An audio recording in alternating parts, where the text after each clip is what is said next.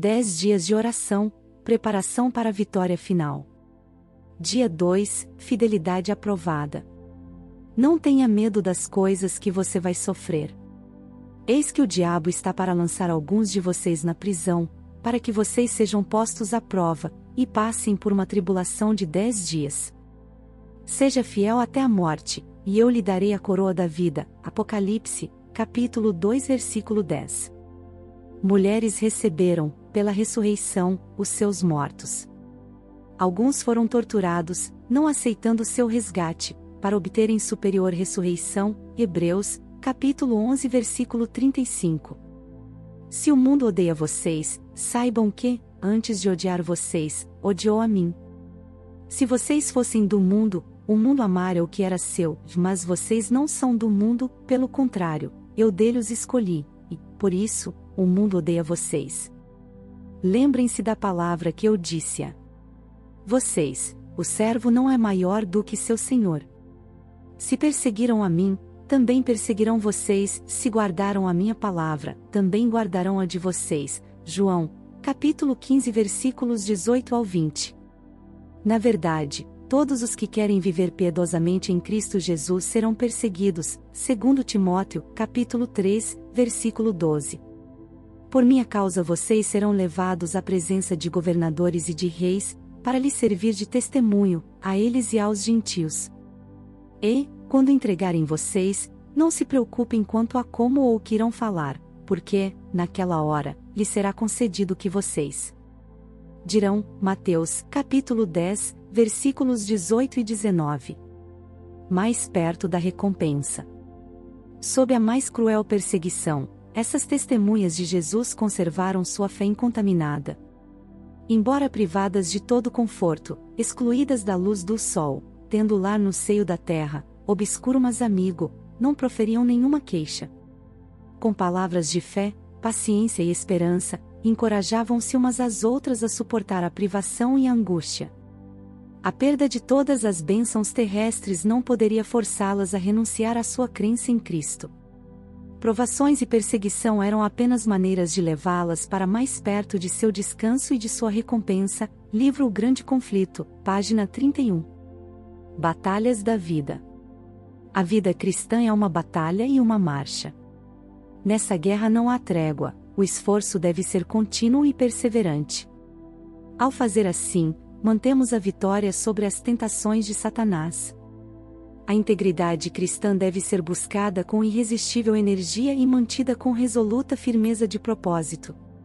Ninguém será levado para o alto sem árduo e perseverante esforço em favor de si mesmo. Todos têm de se empenhar por si mesmos nessa luta, de nenhuma outra pessoa pode combater os nossos combates. Somos individualmente responsáveis pelos resultados do conflito, ainda que Noé, Jó e Daniel estivessem na terra, não poderiam, por sua justiça, livrar nem filho nem filha. Livro A Ciência do Bom Viver, página 289. Testemunho e perseguição. Em todas as épocas, as testemunhas designadas por Deus têm se exposto às perseguições e ao desprezo por amor à verdade. José foi caluniado e perseguido por ter preservado sua virtude e integridade.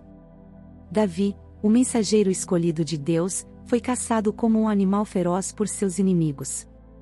Daniel foi lançado na cova dos leões por ser leal ao seu concerto com o céu. Jó foi destituído de suas posses terrestres e ferido no corpo de tal maneira que os próprios parentes e amigos o desprezaram, contudo, manteve sua integridade. Jeremias não pôde ser impedido de falar as palavras que Deus lhe ordenara, e seu testemunho enfureceu tanto o rei e os príncipes que o atiraram em um poço asqueroso. Estevão foi apedrejado por haver pregado sobre Cristo, e este crucificado. Paulo foi encarcerado, açoitado, apedrejado e, por fim, entregue à morte por ter sido um fiel mensageiro de Deus aos gentios. E João foi banido para a ilha de Patmos por causa da palavra de Deus e do testemunho de Jesus, Apocalipse, capítulo 1, versículo 9, e livro, Atos dos Apóstolos, página 366. Decadência moderna. Seria bom para a igreja e para o mundo se os princípios que moviam aquelas pessoas inabaláveis revivessem no coração dos que se intitulam povo de Deus. Há uma alarmante indiferença em relação às doutrinas que são as colunas da fé cristã. Ganha terreno a opinião de que, no fim das contas, não são de importância vital. Essa decadência está fortalecendo as mãos dos agentes de Satanás, de modo que falsas teorias e enganos fatais que os fiéis dos séculos passados expunham e combatiam com o risco da própria vida, são hoje bem vistos por milhares que dizem ser seguidores de Cristo. Livro O Grande Conflito, página 35. Aplicação constantes na oração. O Salvador se identificou com nossas necessidades e fraquezas, a ponto de se tornar um suplicante, buscando no Pai novos suprimentos de força, a fim de que pudesse sair fortalecido para enfrentar seus deveres e provações, ele é nosso exemplo em todas as coisas. É um irmão em nossas fraquezas, pois, como nós, em tudo.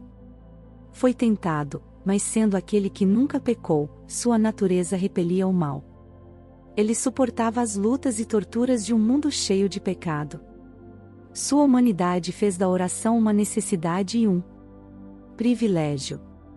Encontrava conforto e alegria na comunhão com o Pai. E se o Salvador da raça humana, o Filho de Deus, sentia necessidade de oração, quanto mais deveriam frágeis e mortais pecadores sentir a necessidade de constante e fervorosa oração, livro Caminho a Cristo, página 82.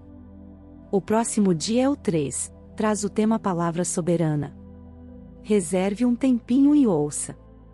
Deus te abençoe. Até lá!